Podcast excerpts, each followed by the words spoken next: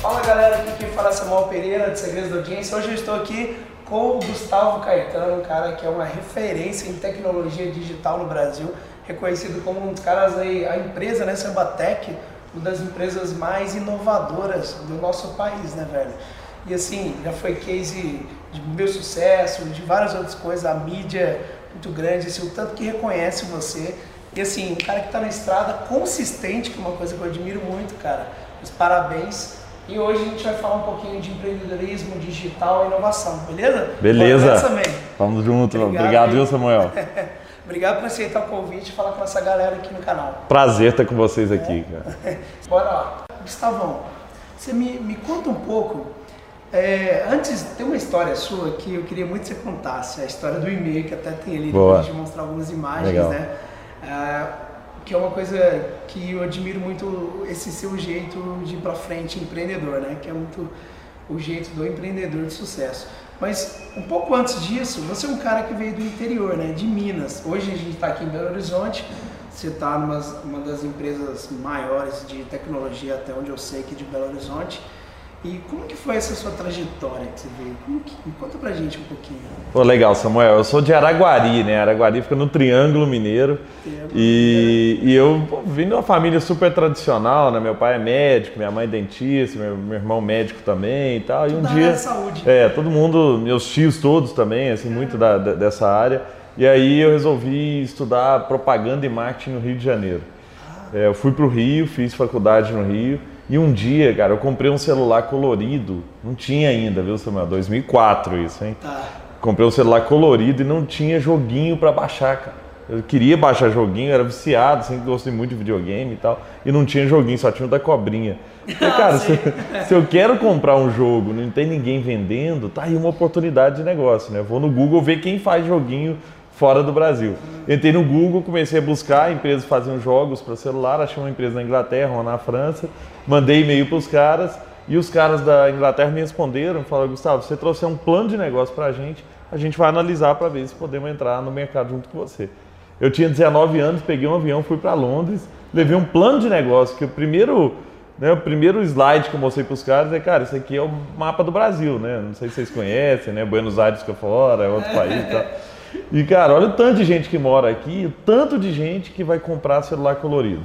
E na hora que comprar, vai ter uma, uma parcela grande de pessoas como eu que querem joguinhos, né, que vão querer baixar joguinhos. Você já conseguiu visualizar aquela oportunidade? Assim. Era uma oportunidade única. Caramba, que, que, que, e aí acabou que os caras, eu fiquei uma semana em Londres, voltei com um contrato assinado que eu podia representá-los aqui na América Latina consegui investimento aqui, meu pai me apresentou, liguei para o meu pai, quando eu cheguei no aeroporto de Guarulhos, lembro direitinho, Samuel, liguei para meu pai e falei, pai, me apresenta para um homem rico. Meu pai me apresentou para o empresário de Florianópolis, eu fui para lá. Ele fez um aporte de, na época, 100 mil dólares na empresa. Caramba. E eu estava no Rio de Janeiro no último período de faculdade. Falei, Você cara. Com 19 anos conseguiu vender essa ideia toda. E não era uma época que falava disso, né? 2004 não tinha venture capital, investidor anjo, startup, não era nada. Lean startup, esses caras não existiam em 2004. E aí eu resolvi vir para Belo Horizonte porque é uma cidade mais barata que o Rio e São Paulo, tinha mão de obra muito qualificada, tinha muitos amigos meus que tinham vindo estudar aqui, né, universidade boa e tal, e aí montei um escritóriozinho de 20 metros quadrados aqui na Prudente Moraes, aqui em BH, e começamos a vender joguinho para as operadoras. Um ano depois a gente já estava com um escritório em Buenos Aires e Santiago, e do México para baixo, quase todas as grandes operadoras de telecom compravam joguinhos da gente para vender para os seus clientes. Caramba, você pegava o joguinho lá da Inglaterra, você traduzia. Eh, Isso, eles já mandavam tudo pronto. Não, só entregava para. Você representava. Isso. Assim, legal, a gente tinha dois mil jogos. Eu chegava numa operadora né, tradicional, falei, quantos jogos você tem para vender aí? O cara, ah, tem 50, ou tem 25 e tal. Eu falei, não, tem dois mil. Vamos fazer negócio? Não, na hora. Aí fechamos com todos aqui do Brasil. Mas o que aconteceu, Samuel, que é interessante? Em 2007 eu fui conversar, né? Fui chamado para conversar com o pessoal de uma operadora grande no Rio e os caras chegaram para mim e falaram: Ó, oh, a gente faz revenue share aqui, né? Divisão de receita. Tudo que era vendido, 50% ficava para o operador e 50% ficava para a gente. Os caras chegaram e falaram: Gustavo, agora não é mais assim, tá? Queria te informar que agora 70% para a gente, 30% para você. Queria te informar só. E o que estava acontecendo ali, na verdade? A gente estava virando uma commodity. Né, o que era valor no primeiro momento, porque só a gente tinha aquilo ali, uhum. mais gente começou a fazer a mesma coisa. Imagina que você olhava assim e falou, o que, que a samba faz? Ah, a samba pega joguinho lá de fora e traz para o Brasil. Aí você, ah, mas também vou fazer isso. Aí você ia em outro cara, né, às vezes nos Estados Unidos, não sei o quê, falava, ah, também quero trazer você aqui, né? Você tocou e... num ponto que é interessante, você falou sobre a mudança, né? Eu li seu livro, uhum. E seu livro você conta no começo já a história do seu avô, Isso. que ele tinha uma fábrica de isopor, cortiça, cortiço e veio o isopor. isopor é. Isso. E aí você já começa a falar ali da inovação, que é o pense simples é isso, né? Exato. E, e, é legal que você, às vezes a pessoa entra na internet achando que vai, ou não sei se pensa, mas as coisas mudam o tempo todo, né? É. Como que você vê assim? Aí, que, aí você teve que mudar o seu negócio todo depois mudar. disso. Começa... Exatamente. E aí depois eu volto na história do meu avô, porque realmente ela marcou muito, muito a minha legal. vida. É, é, assim... Era impressionante mesmo, assim. E, e o que, aconteceu? Eu voltei para trás, né, cheguei em Belo Horizonte e comecei a pensar para onde o mundo vai caminhar. Né? E uma das coisas que veio na minha cabeça, em 2007 ainda, hein, que o mundo ia caminhar para vídeo que à medida que as pessoas tivessem mais banda de internet, as pessoas iam assistir mais vídeo, que é o que acontece hoje. É. é hoje todas as redes sociais estão repletas de vídeo, é, você vê vídeo às vezes em 4K no, no Netflix, né? Então, tipo, por quê? Porque a gente tem banda, mas na época, 2007, quem tinha um mega de banda tinha muito, né? Ainda pagava caro para ter um mega. E aí eu falei assim, eu não sei, eu vou criar um YouTube para vender para quem não quer usar o YouTube. Essa era a primeira ideia nossa. Uhum. Então, na minha cabeça, quem não queria usar o YouTube eram as emissoras de televisão. Para que, que a Globo, o SBT, a Band, a Record vão querer usar o YouTube como plataforma delas? Eles vão querer ter o seu próprio YouTube. Uhum. Eu não sei programar, chamei um japonesinho, falei, já, tá vendo esse site aqui que chama YouTube? Ele, ah, legal, tal, tô vendo, tal. Então, copia ele para mim mudar a cor. Aí ele copiou o YouTube, fez um YouTube mais ou menos parecido. Eu falei, vou vender isso para quem não quer usar o YouTube.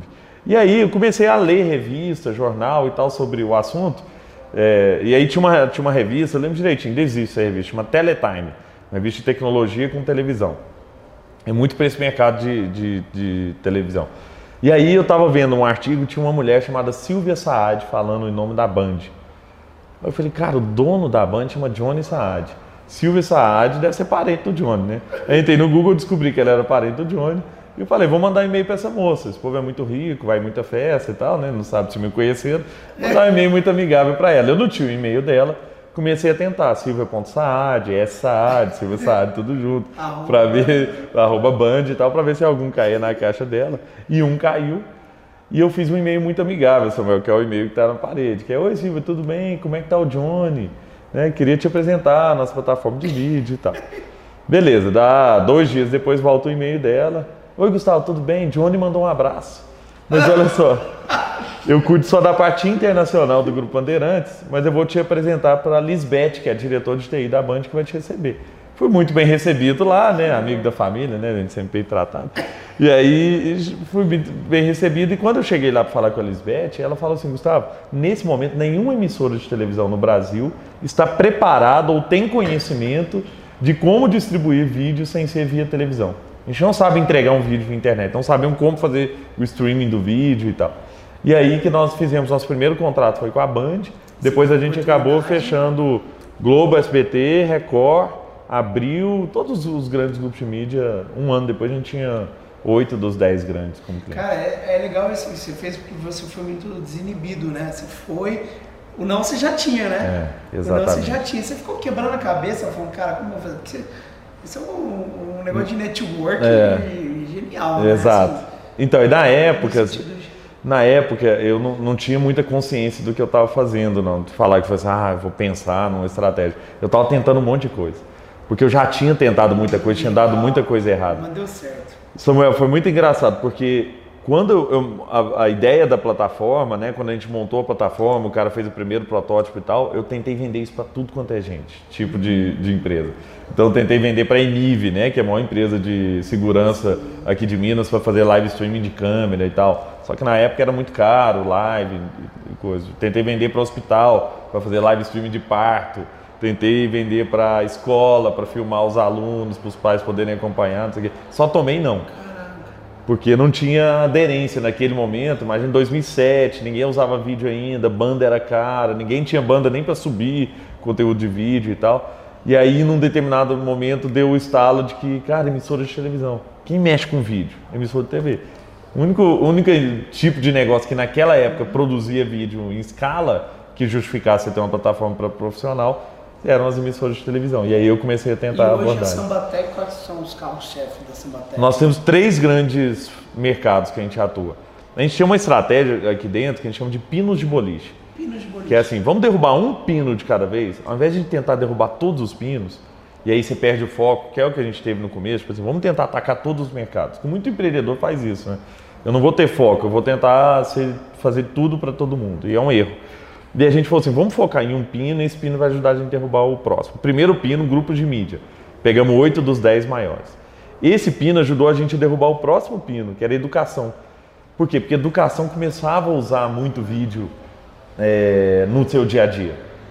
Então eu lembro que que a Croton, que é a maior empresa de educação privada do Brasil, uma das maiores do mundo, estava é, começando a lançar o seu EAD e tinha contratado para montar o EAD dela um cara que veio da Sky e um cara que veio da SBT. Hum. E esses caras levaram a gente para a Croton para fazer toda a parte de vídeo, streaming de vídeo para um milhão de alunos, né, que é o que a Croton tem. E aí depois a gente pegou quatro das cinco grandes de, de educação. E aí depois fomos para outros mercados, aí para o corporativo, que é um mercado um pouco mais recente, e aí a gente tem, por exemplo, o Boticário, né, para faz parte de comunicação com franquias, localiza, né, várias grandes empresas que usam para comunicação interna, só que fechada, porque muitas vezes esse cara não pode botar um vídeo no YouTube. Porque é um vídeo interno, é um vídeo que, é, que tem Sim. segredos ou que tem estratégia Sim. e tal, e precisa ter segurança, tem que ter encriptação do vídeo, e isso a gente faz. Cada vez o consumo de vídeo só aumenta, né, hoje em dia. Né? Muito. Tá um crescente ainda maior. Em todos os lugares. E foi legal porque a gente entrou numa época que ninguém falava, né? Sim. Então, assim, a gente entrou antes a onda começar a crescer. Você a Samba Tech? A Samba Tech nasceu em 2008.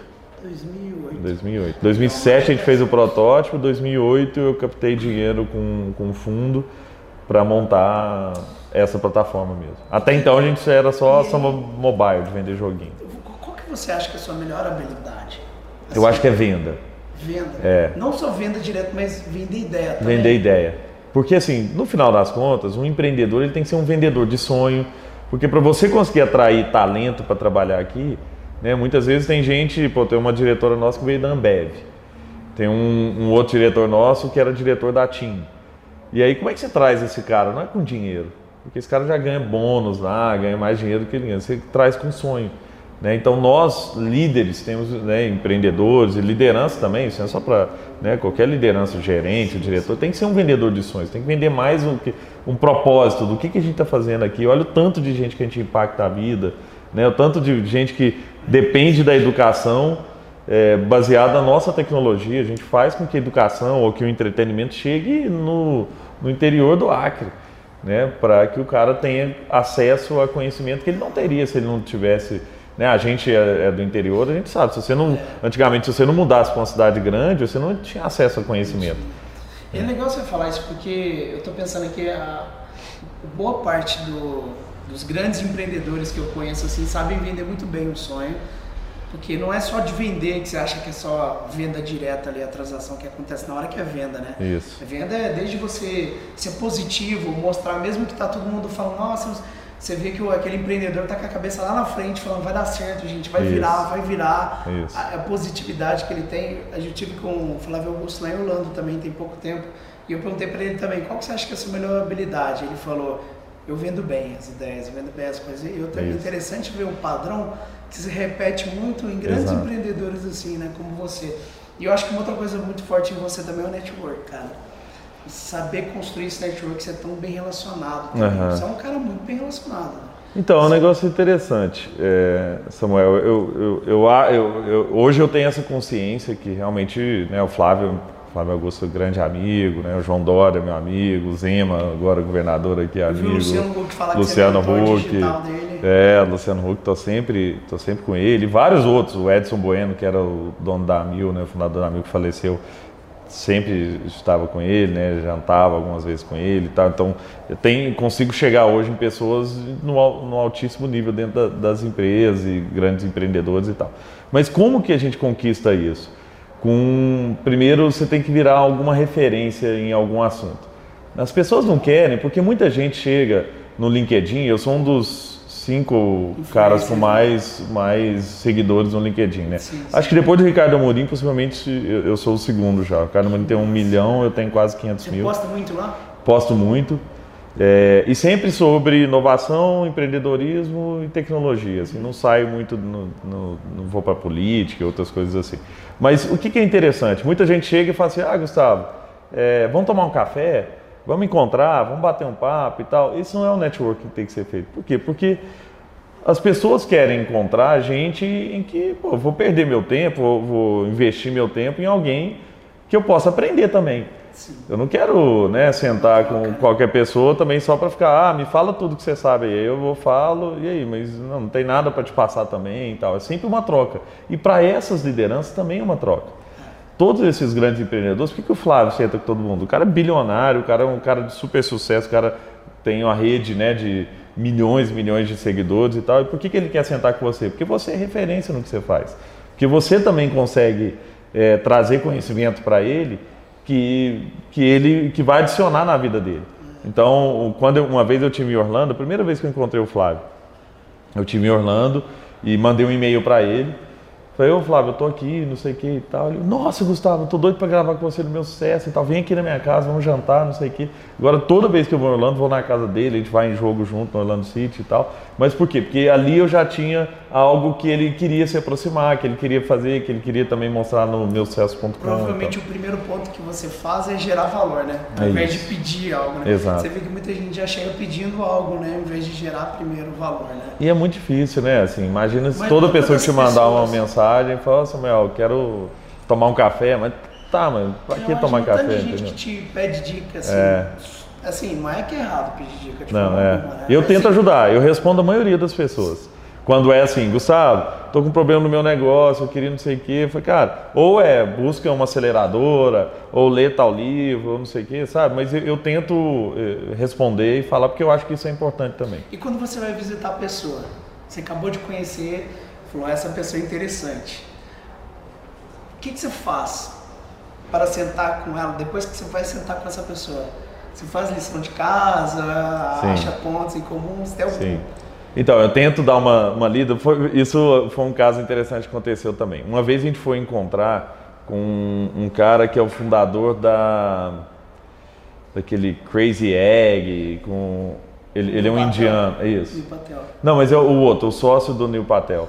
Hum tá? É, Hitachi, alguma coisa. Que é um cara super famoso também no Vale do Silício e tal. E, e um amigo meu, o Amuri, né, que é o presidente da Associação Brasileira de Startups, tava ia encontrar com ele e falou: vamos comigo, eu, você e o Pedro Sorrentino, que é um, que é um outro cara também que hoje é Venture Capital no, nos Estados Unidos.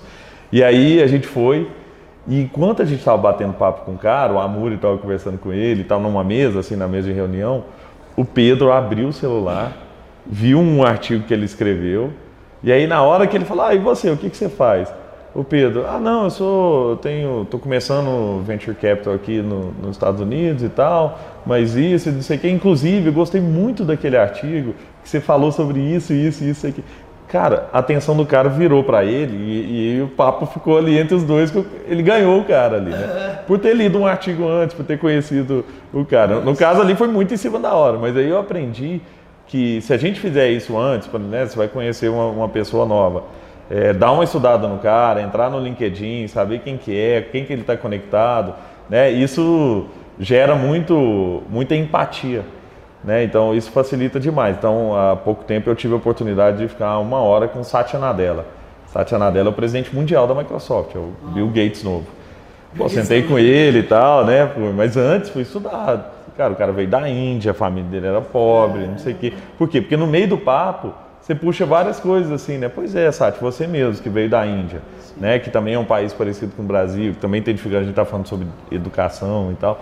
Então, olha que legal, assim, você gera uma empatia muito maior. Que a pessoa mais gosta do que... de falar dela, né? Exato. O que ela fez, né? Exato. Provavelmente o cara tá lá num cargo como esse, ele também tem um um ego também, exatamente, uma vaidade. Exatamente. E você chega lá e fala, ah, não sei nada sobre você, me conta aí, é, é desagradável. Né? Então fazer esse dever de casa é importante, sabe? Você tem mais alguma coisa que você faz assim, tipo, que você. Trabalho pós também, né? Você, provavelmente você só senta numa mesa, você sabe que tem alguma coisa para surgir de legal ali. Né? Isso. Você não vai não dá nó, nó é, ponto sem nó, é assim que fala aqui. É, ponto sem nó.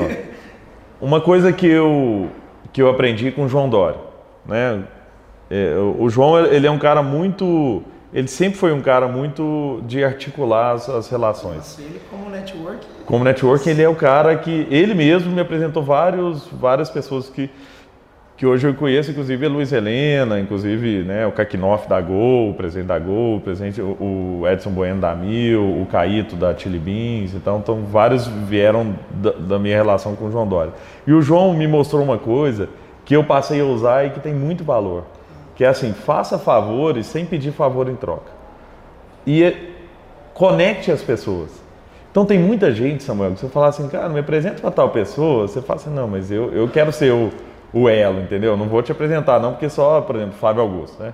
Aí você fala, não, só eu quero conhecer o Flávio Augusto, não quero mais que ninguém conheça. É lógico que a gente tem que ter, ter filtro também, mas quando você vê que tem, tem né, uma, uma relação que pode surgir a partir dali, conecte as pessoas. Porque quando você conecta as pessoas, muita gente fala, ah, Gustavo, pô, estou captando dinheiro, mas não sei como captar, e tem um negócio legal. Eu conecto ele numa empresa de venture capital, mas não é assim, ah, mas eu quero X% do que você vai captar. Não, cara. Estou te captando porque, né, como foi com App Prova. App Prova é uma empresa de um, né, de um, de um grupo aqui de Belo Horizonte, foi vendido para a Somos Educação e tal, mas antes disso, um dia eu estava com os meninos e, ele, e eu falei, pô, vou apresentar vocês para a eBricks, que é uma empresa de Venture Capital sim, e tal, que na época era investidora da Samba Eds, que era um spin-off nosso, e vou te apresentar lá porque eu acho que tem muito fit com o que eles estão buscando de tese. Apresentei eles, a eBricks investiu neles, eles cresceram para caramba, foram vendidos, né, muito bem vendidos para a Somos Educação, que agora é da Croton. E aí, o, o fundador, que é o Matheus, cara, é eternamente grato. Eu nunca pedi nada para ele, eu não pedi pedaço da empresa dele, eu não pedi ação, eu não pedi porcentagem do que ele ia levantar, não pedi nada. Né? E ele é um cara que hoje, assim, o que eu precisar dele, eu posso contar com ele. Assim, Matheus, vem aqui para dentro me ajudar com a pensar não sei, em alguma estratégia, não sei o que tal. Cara, ele está sempre à disposição. Porque eu faço sem, sem querer nada em troca. Né? E eu, eu acho que esse é um lado muito positivo do networking. Assim, quando você faz alguma coisa, sempre que eu estou com alguém, então eu estou com você aqui, aí você fala, pô, cara, estou buscando um cara para fazer entrevista, não sei o que. Pô, vou te apresentar para o é, pro Rony da reserva, por exemplo. É, às vezes você não, não tem uma relação próxima dele, eu sou super próximo do, do Rony. Eu falei, vou te apresentar para ele. Por quê? Porque é, vai ser legal para o Rony estar tá no seu programa e vai ser legal para você ter o Rony no programa. Vocês dois vão ficar felizes você comigo. Você gosta de ser uma ponte. Eu gosto. Legal. E sem, e sem, sem ser uma ponte que pede pedágio no meio. Que legal, cara. E, inclusive, você conhece muita gente. Teve uma vez que te mandei um WhatsApp, você me ajudou muito com o negócio, acho que você sabe o que é.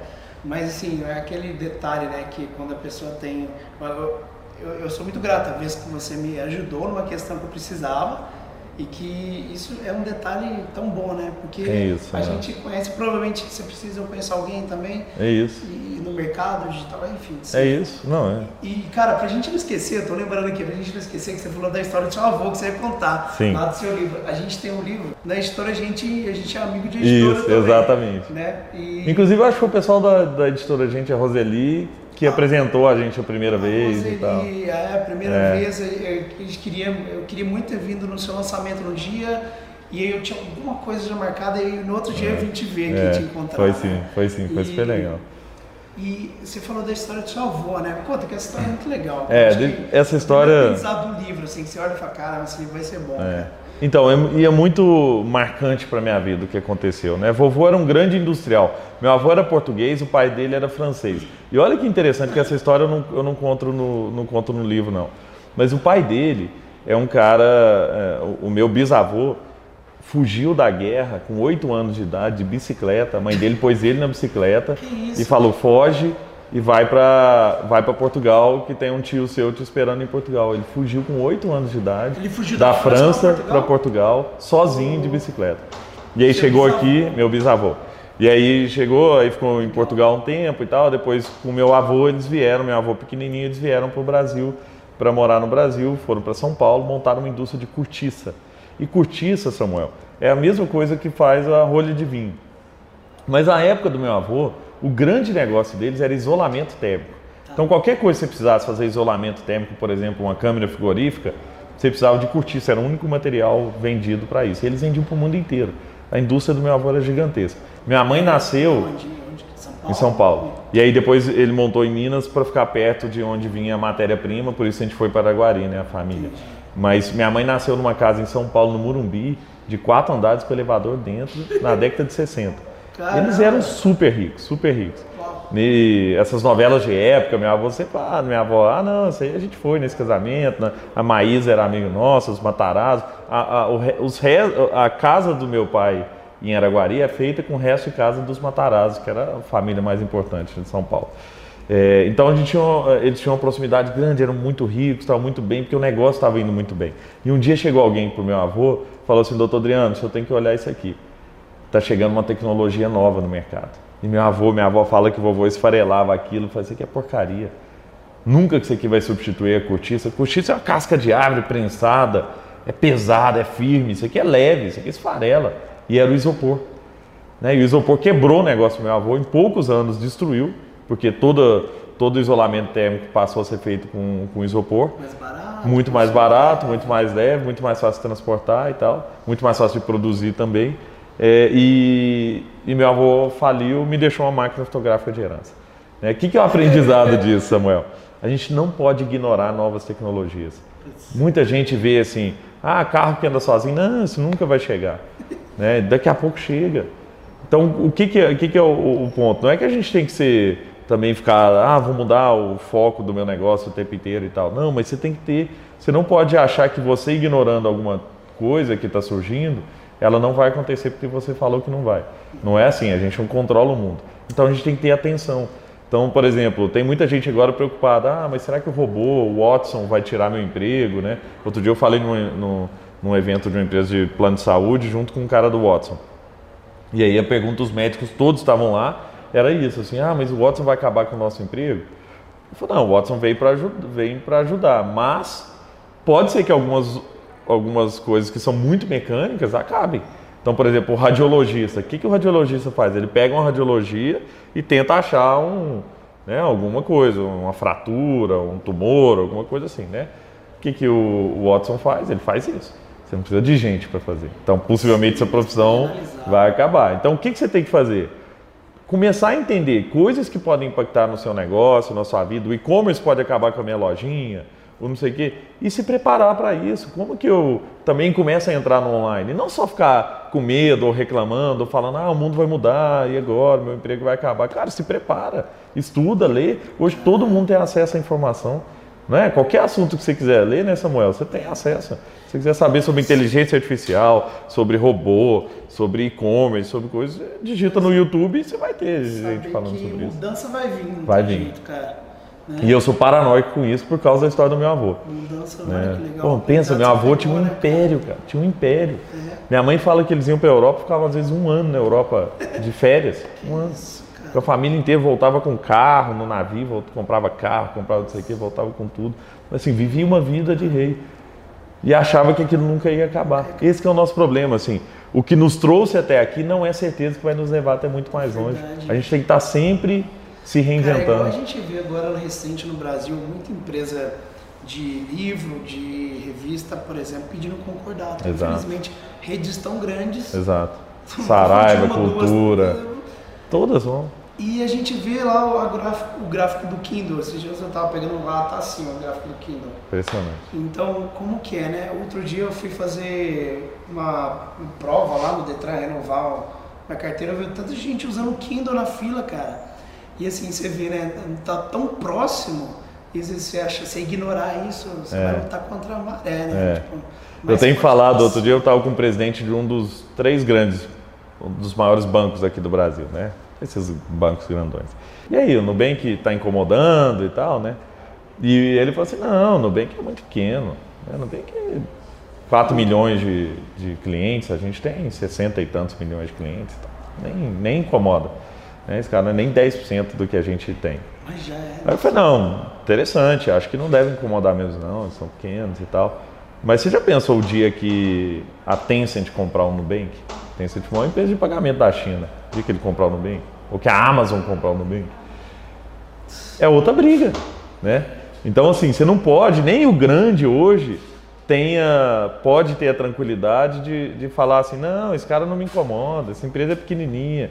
Cara, pode ser que seja, mas pode ser que se alguém comprar esse cara, né, como estava sendo falado agora, que pode ser que a Apple compre a Tesla, né, para entrar num outro mercado. Imagina para Ford, para Fiat e tal, que começa a ter um concorrente que agora você vai concorrer com a Apple.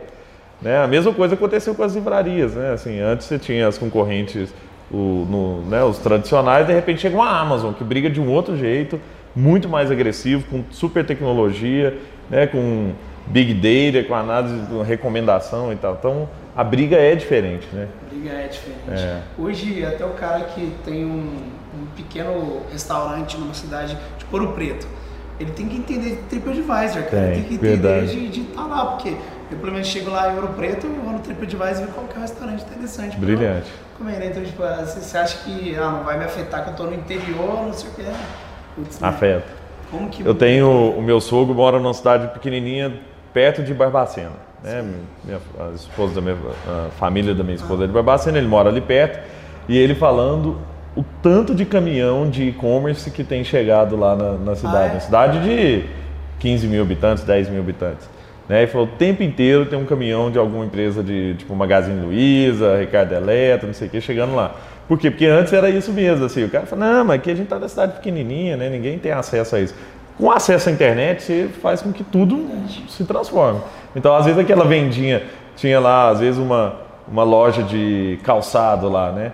Aí o cara começa a entrar no Netshoes e fala, pô, mas no Netshoes é muito mais barato, em dois dias chega aqui, eu espero, em três dias, quatro dias. Né? Não, então, então é, a competição agora é muito maior, né? Assim, é, todo mundo competindo um, com todo mundo. Precisa ser um early adopter, né? Acho que você sempre tá. Eu aprendi, eu herdei isso com meu pai também, uma coisa. Meu pai até hoje. Meu pai tem mais de 50 anos, ele joga Battlefield, ele Sério? joga. Que legal. Cara, videogame lá, ele chegou no ranking top 50 do mundo que Battlefield, isso? cara. Que isso? Ele joga lá, então ele me conta muita coisa que tá acontecendo, assim. Ele sabe primeiro que eu, né?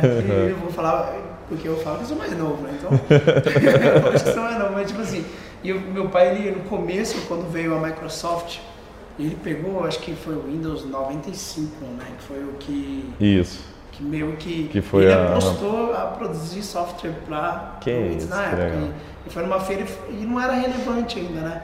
E a aposta dele deu muito certo, porque construiu uma empresa também de software e deu, deu muito certo. Então, assim, acho que se o cara não estiver atento a ser em vez de se desprender né, do que todo mundo está falando que é, que ah, é mainframe, não sei o que é, que, que funciona hoje, se você não está ligado o que vai ser daqui a pouco, né? É isso mesmo. Ô Samuel, eu, eu fiz um, um curso no começo do ano, e nesse, nesse curso sobre tendências e tal, e o cara falando sobre tendência, que tendência, olha que interessante, é algo, se, se você viu, se você consegue enxergar uma tendência, ela não é tendência mais. Então ele falava isso, ele falava assim, a partir do momento que você fala assim, ah não, porque o que é tendência? Ah, Big Data é tendência, não é mais. Se todo mundo já viu, não é tendência. Já está acontecendo, e já está acontecendo, né? Mobilidade, Big Data, né? internet das coisas e tal. Então a gente tem que estar muito atento a, atento a pequenos sinais que vão surgindo. Né? Como esse do, do seu pai, como o nosso aqui de vídeo também. Tipo assim, pô, a gente falou de um negócio de vídeo quando ninguém falava. Uhum. Né? Então, esse é o melhor eh, momento para você entrar no mercado, né? quando é, Nubank vê uma oportunidade no mercado em que ninguém tinha visto ainda. Né? E várias outras empresas que surgiram assim.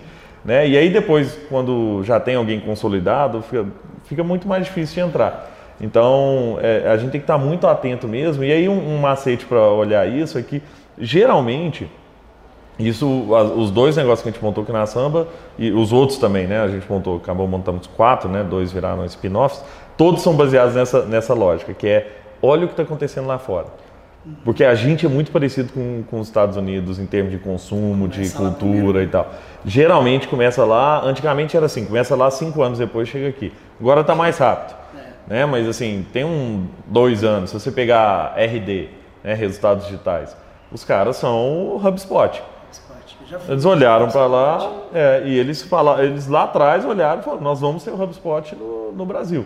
Né? E, e tem conseguido fazer isso. Por quê? Porque eles fizeram isso numa época também que ninguém falava de, de automação de marketing no Brasil. Esse cara começou a falar, mas nos Estados Unidos já estava já tava começando a nascer algumas empresas, né, como Marketo, HubSpot Legal. e tal.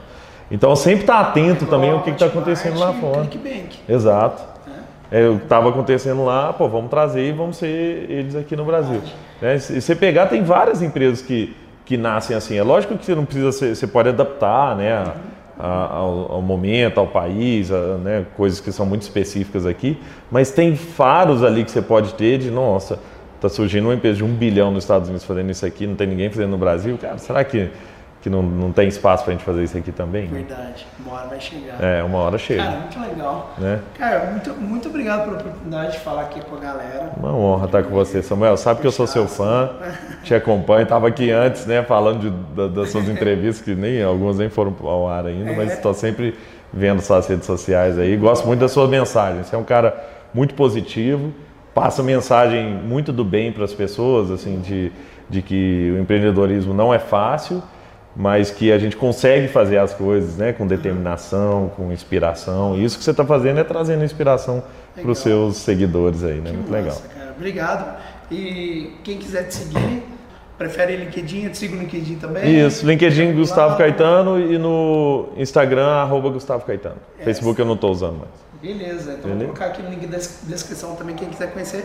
Quer falar alguma coisa, fechar aqui para a galera também? Alguma Não. dica especial? Então, eu queria, gente, eu acho que o, o maior segredo que a gente tem, e você também é um, é um exemplo disso, se você, e você circula com, com vários empreendedores aí também e sabe que isso é uma verdade. O que diferencia o empreendedor né, do sonhador é a execução.